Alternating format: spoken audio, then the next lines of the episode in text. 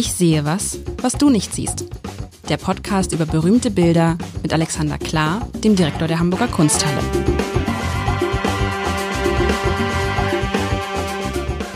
Herzlich willkommen. Mein Name ist Lars Heider und ich habe einmal mehr die große Ehre, mit Alexander Klar, dem Leiter, Direktor, dem Leiter hätte ich beinahe gesagt, Alexander, dem Direktor der Hamburger ist es irgendwie cool, wenn man Direktor ist? Was, was sagst du, wenn man dich fragt, was sind Sie vom Beruf? Ich äh, bin Direktor. Ich sage meistens, ich bin Kunsthistoriker und arbeite im, äh, in der Hamburger Kunsthalle. Oh. Das äh, kann man dann, hat, dann ist quasi noch eine Steigerung. und, und ist, wenn die Leute sagen, was machen Sie da? Ja, dann sage ich schon, dass ich der Direktor bin. Es hilft ja nichts. Manchmal übernimmt das mein kleiner Sohn für mich, der neulich in irgendeiner Gesellschaft dann sich ein wenig aufblähte und sagte, mein Vater ist der Direktor der Hamburger Kunsthalle. Und ich saß daneben und zuckte mal kurz, aber es ist die Wahrheit, was er sagt. Ja. Und ähm, er scheint es gut zu finden. Das freut mich wiederum. Ja, das ist, ich finde es, ich finde dann, ich finde, ich sage auch mal, wenn mich einer fragt, was machen Sie, ähm, dann sage ich, ich arbeite beim Hamburger Abendblatt und was genau, und dann versuche ich immer mich so ein bisschen rumzu. Ich mache Podcasts mit. Die heißen, ich sehe was, was du nicht siehst. So. Und letztes Mal, also letztes Mal ist ja falsch, aber vor einer Woche hatten wir ein, ein Bild, wo wir uns nicht einig geworden sind und es ging mit Wasser und ich hatte gesagt, nicht schon wieder was mit Wasser und du bringst mir wirklich also sozusagen, das ist die Fortsetzung des Podcasts von letzter Woche ohne Menschen gefühlt, irgendwie 200 Jahre weiter in Richtung unsere Zeit oder ein Landschaftsbild. Ich beschreibe es ein, ah, was heißt hier, Moment, Moment, Moment, ohne Menschen, doch. Da ist ein Da hat Mensch. sich jemand eingeschmuggelt. Ah, da, das ist ja interessant, wenn man es weiter weg, also ein Mensch, der durchsichtig ist, ein Schafhirte, wo man aufpassen muss. Bei irgendeinem Bild, ich glaube bei den Wasserfällen, habe ich dann gesagt, es ist ein Schafhirte und einer unserer aufmerksamen Zuhörer schrieb uns eine Mail, es war kein Schafhirte. Es war ein Kuhhirte. Es war ein Kuhhirte. Ne? Ich habe gesagt, ein Schafhirte. Aber tatsächlich, oh witzig, man sieht, also ich beschreibe das Bild mal und dann sage ich, warum ich nicht, ähm, warum ich diesen Menschen, diesen Schafhirte mit, mit, mit dem Turban da nicht erkannt habe. Also, vielleicht stellt man sich mal vor, man ist auf den, auf, in Urlaub auf irgendwie die Kanarischen Inseln gefahren und geht dann langsam zum Strand und zwischen dem Strand und den Kanarischen Inseln oder auch in Portugal, da an dieser, an dieser äh, Algarve, da liegt ja immer so eine riesige Fläche teilweise dazwischen. Steine, Dünen, also so, so, so eine Mischung aus Geröll und Sand.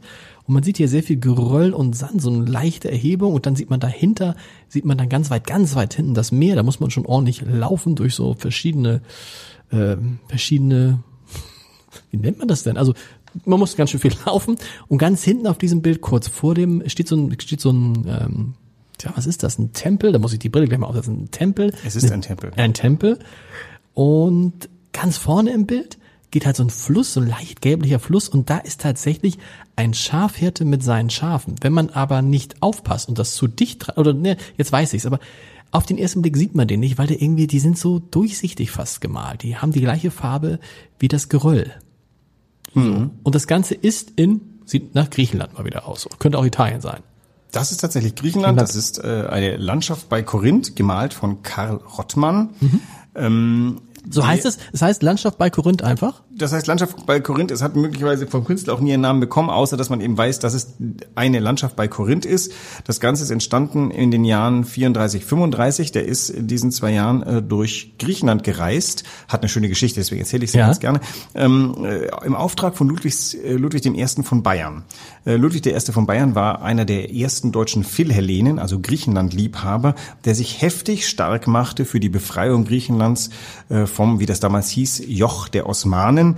Man muss dazu wissen, Griechenland war eben seit dem Fall von Byzanz äh, türkisch, ähm, was von den Griechen eben als Besatzung wahrgenommen würde, was wahrscheinlich auch, nein, was eine war, meine Güte. Ähm, und äh, ja, in den 20er Jahren ähm, befreite sich Griechenland, auch ein bisschen unterstützt ähm, von Bayern, weil der dortige König ähm, aus, ich glaube, Gründen der Geschichtsliebhaberei und äh, der Liebe zum, zu den alten Hellenen das moderne Griechenland unterstützen wollte. Und der schickte 1833 seinen Sohn, der war, der war, der, der wurde quasi den, den äh, großen Mächten England, Russland und Frankreich vorgeschlagen als ein möglicher griechischer König. Damals brauchte man, um irgendwie ein Land zu sein, auch einen König und Ludwig I. schlug seinen äh, Sohn Otto vor und ähm, Bayern hat viel Geld investiert in, in, ähm, in Griechenland und ähm, damit er auch was zurückbekommt, hat er Künstler nach Griechenland geschickt. Die sollten Griechenland malen und ihm Griechenland nach München bringen. Also war das, was Karl Rottmann gemacht hat, eine Auftragsarbeit? Das war eine Auftragsarbeit. Okay.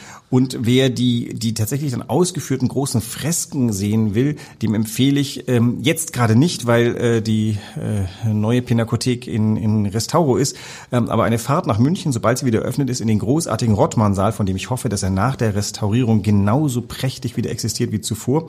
Ähm, der hat einfach viele Landschaften Griechenlands und zwar nicht wie der Lorrain, von dem wir das letzte Mal gesprochen haben, äh, sozusagen idealisiert in die Geschichte geschrieben, sondern er hat das Griechenland, was er vorgefunden hat, ruinös, kaputt, trocken, dürr, aber auch pittoresk. Also original, das, was wir original. sehen, das, das hat er auch gesehen. Genau, er hat quasi eine Fotoreise unternommen okay. und hat, äh, die, hat in großen ähm, Ölbildern, äh, was heißt groß, also das hier ist 23 äh, mal 22 Zentimeter, also in hat riesigen Ölskizzen gemacht, genau. groß, weil noch größer wurde dann nur noch die ausgeführte Wandarbeit und das ist mehr als nur eine Skizze auf dem, in dem Papierding. Wie, wie muss man sich das, hast du gesagt, welches, welches Jahrhundert, welches Jahr war das? 1834, 35 war in Griechenland, in der Zeit entstand das Bild. Okay, also wie muss man sich das dann vorstellen? Da setzt sich, da sucht sich ein, hat ein Künstler hat einen Auftrag bekommen. Genau. Vorkasse, Nachkasse, wie geht das? Was naja, erst einmal ein Reisestipendium, damit okay. überhaupt Leben nach, Griechen, äh, nach Griechenland kam. Der ist dann wahrscheinlich nach Triest ähm, gelaufen, geritten okay. vielleicht, ich weiß es nicht. Von Triest aus gab es ein Schiff, genau. das führte ihn hinunter nach äh, Patras vielleicht, manchmal sogar direkt um den Peloponnes nach Athen. Der ist vielleicht, äh, vielleicht gab es auch eine stete Schiffsverbindung, weil es gab ja sehr viele ähm, bajuwarische Beamte, die dort hingeschickt wurden.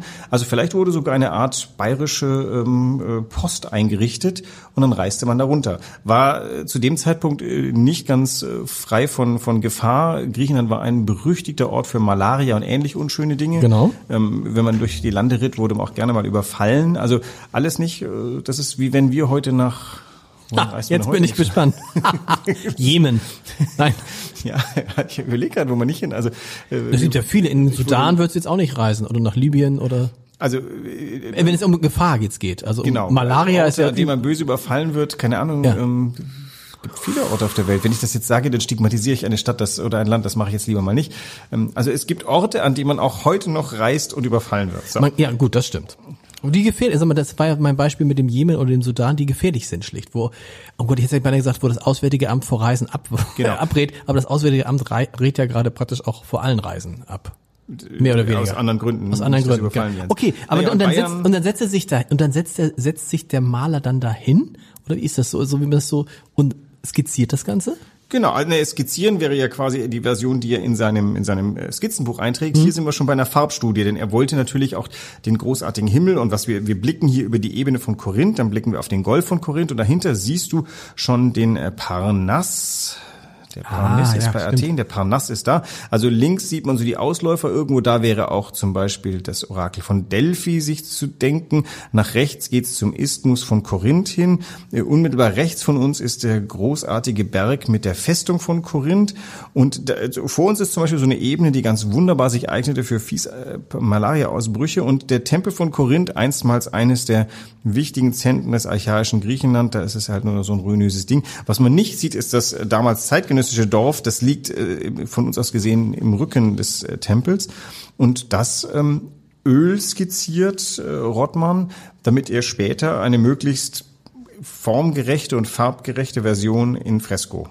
Und warum, wenn ich jetzt der Auftraggeber gewesen wäre, hätte ich gesagt, sagen Sie mal, Herr Rottmann, warum sind Sie nicht näher an den Tempel ran? Und haben den Tempel in den Mittelpunkt gestellt, die Berge, den Dings. Warum haben Sie dieses Jahr jetzt wenig spektakuläre Geröll da vorne das ist ja, sieht ja aus wie so ein abgebrochener Berg vorne, der aber, finde ich, schon sehr dominierend ist in diesem mhm. Bild. Ich glaube, der Auftrag war dezidiert nicht die Großartigkeiten Griechenlands zu malen, sondern die Landschaft Griechenlands. Also ich glaube, ja. da wurde wirklich unterschieden in, der, in diesem Rott. Das ist eine ganze Serie von Bildern. Ich sind, ich muss mich jetzt lügen, sind es 24 ausgeführt, das sind ordentlich viele. Ähm, und äh, er hat noch viel mehr Landschaften gemalt. Möglicherweise durfte Ludwig dann auswählen, welche dann in Fresko übertragen wurden. Und es gibt genügend Bilder von den großartigen Ruinen Griechenlands von anderer Hand. Hier ging es dezidiert um eine Topografie, um, okay. um, die, um, um Griechenland als Land. Denn es ging daran, darum, auch an die Begeisterung Ludwigs I.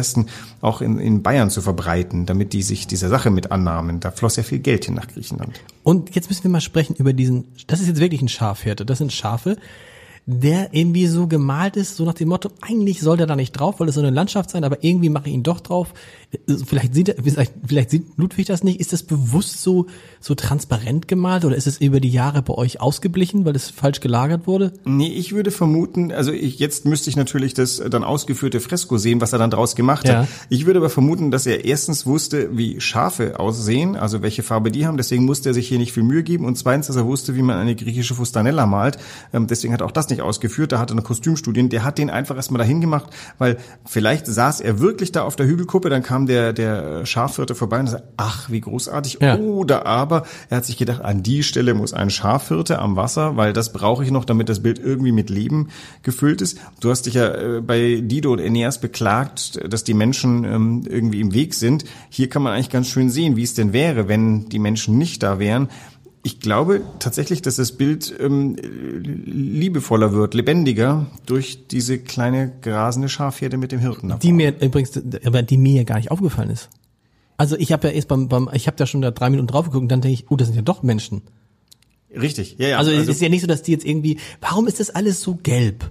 Also, weil so ein Fluss ist ja nicht gelb, so ein Fluss ist ja eher so ein bisschen, vielleicht ein bisschen grau und Schafe sind auch nicht gelb und der Typ ist ja auch nicht gelb. Es ist ja alles so, in, es ist ja alles in dieser Farbe dieses Geröllhaufens da. Ich glaube, du warst noch nicht im August in Griechenland, wobei Das alles, da sind die Schafe gelb in da Griechenland. ist alles gelb. Wenn, wenn's, da ist es so staubig. Natürlich. Jetzt muss man alle sagen, der Himmel ist komischerweise nicht wie er im August ist. Der Himmel Nee. ist eher fast so ein griechischer ja, Winterhimmel, aber vorne das, dieses, äh, das ist tatsächlich, also Griechenland ist gelb. Ich war, ich war schon im August in Griechenland. 32 Ja. Grad am, an den Hängen Ja. des, äh, des Peloponnes, da ist alles staubig und also ich würde jetzt nicht für diese meine Hand ins Feuer legen für genau diese Farben, aber ähm, das ist jedenfalls nicht grün und es ist äh, auch nicht rot und das Wasser ist meistens auch nur noch ein ganz müdes kleines Rinnsal und eher bräunlich. Okay. Also ähm, er, er versucht ja auch diese Also er versucht diese Verdorrtheit, diese hinzubekommen. Verdorrtheit des, des Spätsommers darzustellen. So Okay. würde ich das sehen. Und die Schafe und der Schäfer sind mit verdorrt. ja, wie gesagt, wir wissen ja nicht, äh, ob er nicht dann am Ende bei dem ausgeführten Fresko, also das ist ja tatsächlich eine Studie, zwar eine auf hohem Niveau und wirklich sehr interessante und auch der Bildausschnitt ist, ist äh, glaube ich, das, was zuallererst mal wichtig ist und die Farben ist das, was wichtig ist. Alles Weitere musst du mal mit Langmut betrachten, weil das könnte auch noch anders geworden sein. Und eine Studie ist aber auch, das, unser altes Thema ist aber auch schon Kunst. Wenn es von jemandem ist, den ihr einmal als Künstler, dann ist, dann sind auch Studien und Skizzen, das ist alles, gehört zum Kunstwerk dazu. Oder ist so eine Studie so, so ein bisschen so wie so ein, bei Wein gibt es doch diese Abstufung Gutswein, Ortswein, Lagenwein, äh, äh, großes Gewächs. ja. Ne? Also in der, und der Gutswein ist so das Einsteigerding, das ist vielleicht bei euch die Skizze. Wäre der Ortswein dann so ein, so ein, sowas? Nein, also da, da, da gibt's ja, die Antwort habe ich dir, glaube ich, schon mal irgendwann gegeben, und zwar ähm, Marcel Duchamp folgend, der mir da an die Hand gegangen ist. Alles, was in der Hamburger Kunsthalle ist, ist, Ist Kunst. Kunst. Deshalb versuche ich ja mit irgendwas von mir da reinzukommen. Dann könnte ich mich einen Künstler nennen. Können wir nicht irgendwas? Ist, ist, das, ist das so begehrenswert, ein Künstler zu sein? Naja, die Frage, die, die Frage, es ist ja, es ist ja kein, es ist ja kein geschützter Begriff. Ne? Jeder kann sich Künstler nennen, oder? Was machen Sie beruflich? Ich bin Künstler. Oder? Oder? Moment, das ist jetzt die Frage. Oder muss man dann nachweisen, dass seine Kunst irgendwo ausgestellt Nein. wurde? Nein. Das Ding ist halt, du würdest das nicht sagen, wenn nicht tatsächlich jemand beim heimlichen Googlen nachgucken könnte, ob du nicht tatsächlich zumindest irgendwo ausstellst. Und Ja. ich glaube tatsächlich, dass du das mit 30 noch etwas lockerer sagst, wenn du schon die ersten zwei, drei kleinen Ausstellungen gehabt hast, als wenn du 50 bist und das Ganze ist halt irgendwie so, hm, äh, dann Aber, aber was heißt Ausstellung? Ausstellung heißt es auch, ich stelle meine schönsten Bilder in der Bücherhalle aus, ist auch, da bin ich Künstler. Ja, da ist eben weit. Das ist ganz schwierig, weil natürlich ähm, erstmal musst du anfangen und da ist vielleicht auch schon, also ähm, wo die wenigsten hinwollen, ist der Vorraum einer Bank. Ähm, Die Bank ist das Möbelhaus. Also was das, was die, was für Sänger das Möbelhaus ist, ist für Künstler der Forum einer Bank. Ich glaube, für Künstler ist einfach der Ort, an dem sich Leute in Ruhe mit ihrer Kunst auseinandersetzen können und dem andere Künstler auch schon aufgetreten sind, Okay. ein interessanter Ort, wo ein Diskurs stattfindet und wo man die Kunst gut angucken kann. Das reicht für den Anfang. Und womöglich gibt es ja auch Banken in Deutschland, wo äh, die Leute derartig engagiert gezeigt werden, dass man da gerne ist. Ja. Also das, ja natürlich, also das ist natürlich böser Snobismus, wenn die Hamburger Kunsthalle sagt, äh, nur was bei uns ist, ist Kunst. Aber Tatsache ist Und das bei der Haspa ist alles sagen, oh, Wir, kein wir wichtiger, kein wichtiger. eine ganz wunderbare Partnerschaft, in der wir Kunstvermittlung miteinander Ich weiß. machen. Insofern und naja, äh, äh, Schuster bleibt bei deinen Leistungen. Ja. Wir wollen ja auch der Haspa keinerlei Konkurrenz im Bankgeschäft machen. Nein. Nein, aber um äh, deine Frage äh, zu beantworten, ist das hier schon Kunst? Ich glaube, der Herr Rottmann hat sich die Frage gar nicht gestellt. Dass Herr Rottmann von sich sicher annahm, dass er ein Künstler ist und dass darum alles, was er als Künstler macht, auch Kunst ist, äh, ist sicher, denn wo, wo fängt's bei dir an und wo hört's auf? So Das- ein das- schönes Skizzenbuch zum Beispiel. Genau. Das war ja meine Frage. Also ist grundsätzlich, wenn einer ein anerkannter Künstler ist, ist dann alles, was der macht, Kunst. Also wenn der, keine Ahnung, nehmen wir mal heute. Ja, das ist ja auch nicht wertend. Also es Nee. gibt ja auch gute und schlechte Kunst von Van Gogh. Also ähm, ich würde sagen, also glasklar, hier stellt sich mir die Frage gar nicht. Das ist ein komponiertes Gemälde, der hat äh, kann mit äh, er kann erstens technisch ganz gut Mhm. das, und er hat es sehr sehr stimmig zusammengesetzt. Also ich finde, das ist ein sehr schöner Ausdruck künstlerischen Könnens und Wollens. Nee, das, das, das, ist- das, ist, das ist jetzt äh, unbestritten. Mir ging es nur sozusagen um die Abstufung der verschiedenen Dinge und ob es ob ist man als als Museum, wenn man sagt, ach jetzt haben wir von dem nur die Studie gekriegt.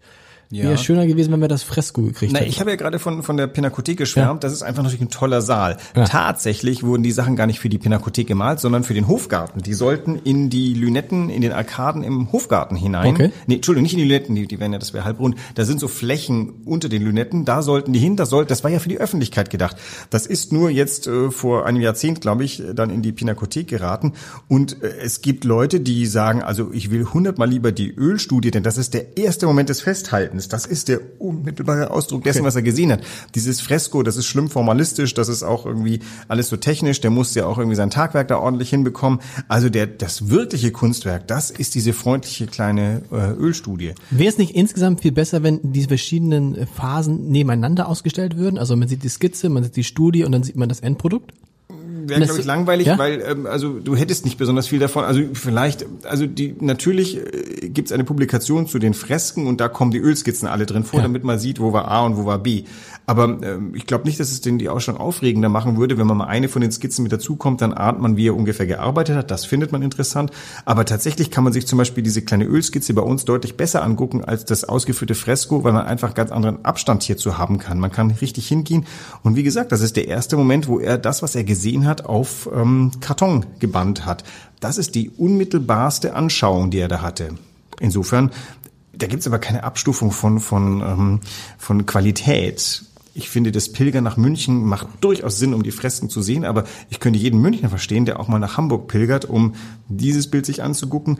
Ähm, Wir haben halt nicht alle 24 oder wie viele es auch immer waren, ähm, zu zeigen und München schon.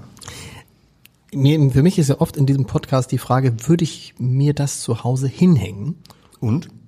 Erstmal ist die Frage, ist das überhaupt eine Frage, die relevant ist? Also ich meine, ja, vielleicht schon. Du hast sie schon gestellt, damit ist sie relevant. Ach, es ist so einfach in der Kunst. I mean, ja, ich würde, ich glaube, ich würde es mir, also ich würde es mir viel eher hinhängen, also deutlich eher als das, was wir in der vergangenen Woche hatten, das klassisch belanglose, wie du. Nein, aber weil einfach das Klassische macht den Raum auch so dunkel und und trist und das ist das ist ein schönes, das ist das. Wir haben beim letzten Mal über den Horizont gesprochen, obwohl ich nee, ich tue dem Unrecht. Der Horizont, das muss man sagen. Der Horizont war beim letzten Mal viel besser, viel weiter, viel einladender als hier. Hier ist es ja so, so einen richtigen Horizont hast du nicht. Das Wasser kommt und da ist auch kommt auch schnell danach wieder Land.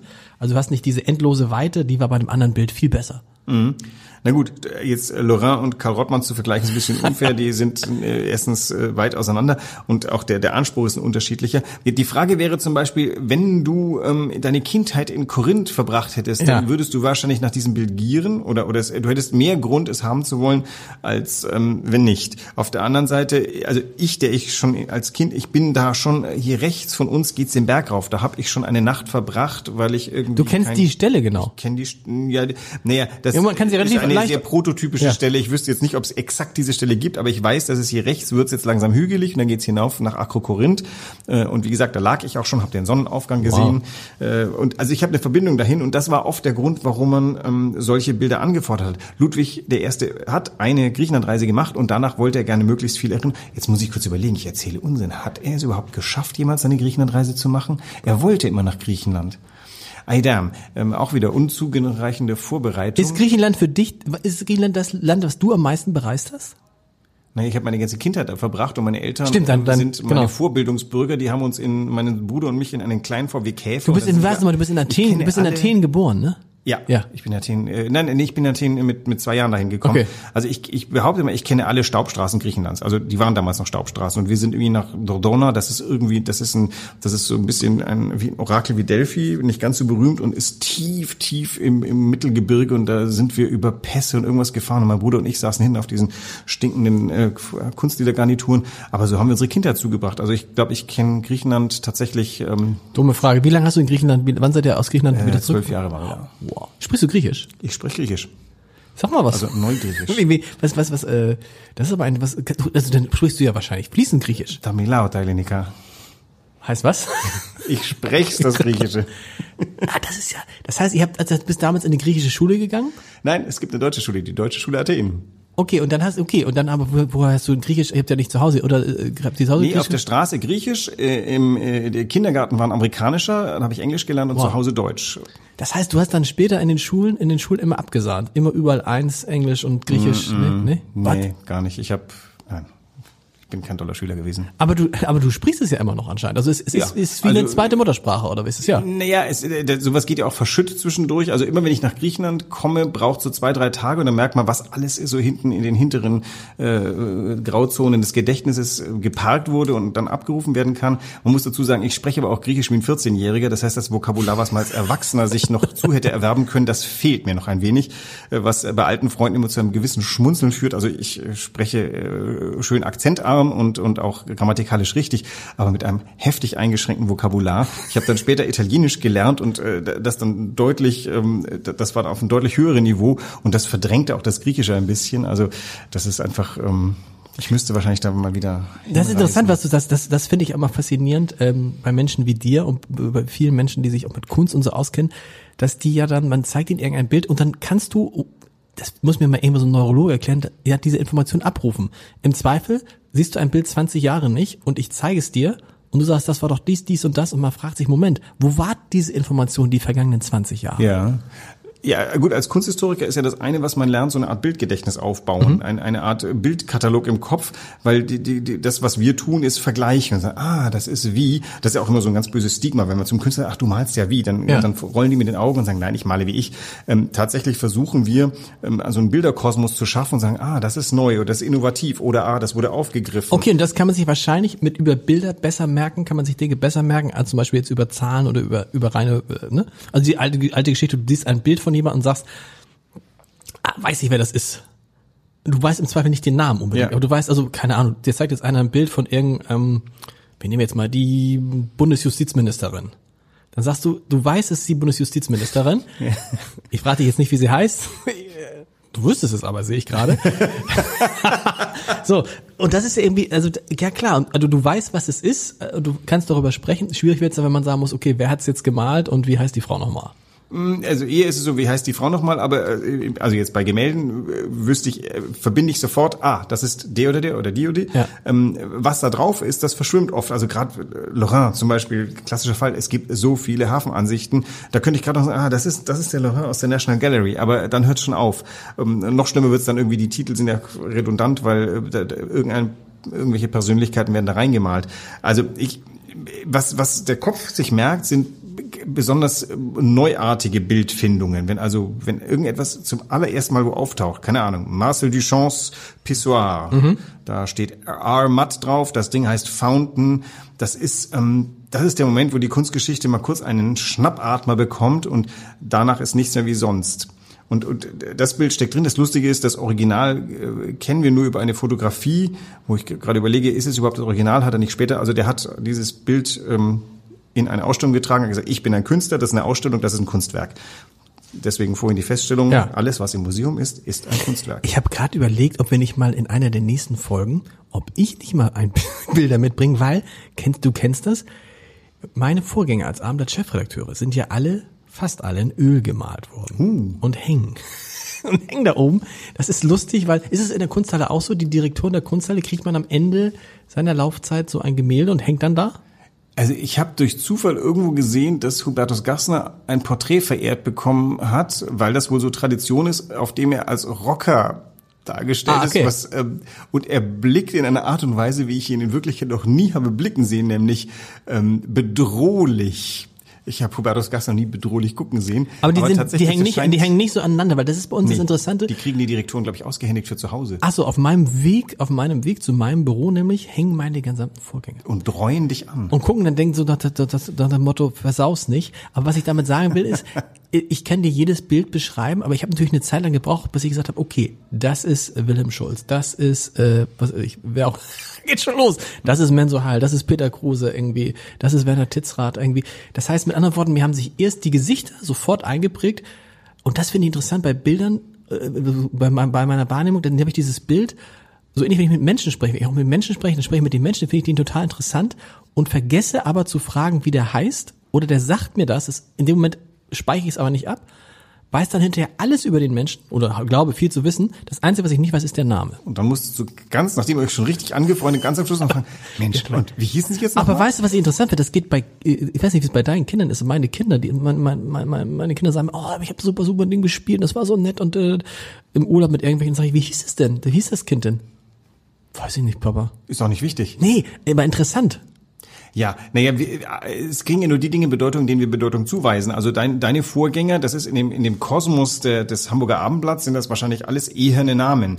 Aber äh, sagen wir, in dem Kosmos von irgendwo anders ist es genauso unwichtig wie die, die Direktoren der Hamburger Kunsthalle, die ich natürlich auch wahrscheinlich vorbeten kann. Aber Herrgott, bloß weil es für mich Bedeutung hat, dass ich da ähm, Klar, nur nein, das, so das, das, spielt, das spielt keine Rolle, Und, genau. Und, aber das ist doch ganz interessant wiederum. Dann kommen wir wieder zu den Bildern zurück. Es gibt Bilder, denen weisen wir Bedeutung zu. Ja. Und das sind die besonderen Bilder. Und die sollte man tatsächlich im Kopf haben. Ich bringe das, eines der nächsten Male bringe ich mal, sind schwer, sind so richtig große Ölgemälde. Du kannst eine Abbildung mitbringen. Und was soll ich dann machen? Sie stilistisch einordnen, eine Bildkritik machen. Lee, Vielleicht ist das nicht mal eine Wanderausstellung bei euch. Dann werden Sie zu Kunst, wenn Sie in der Kunsthalle sind. In dem Moment, ich muss, ich muss, weißt du was, ich nehme einfach mal eins mit und in dem Moment, wo es in der Kunsthalle war, ist es Kunst. Wir können auch mal das Porträt des Bürgermeisters Petersen von Liebermann uns Ja. vornehmen. Da rankt sich eine schöne Geschichte drum. Da können wir mal über Kunst und Politik sprechen. Das machen wir beim, beim nächsten Mal. Bis nächste Woche. Vielen Dank.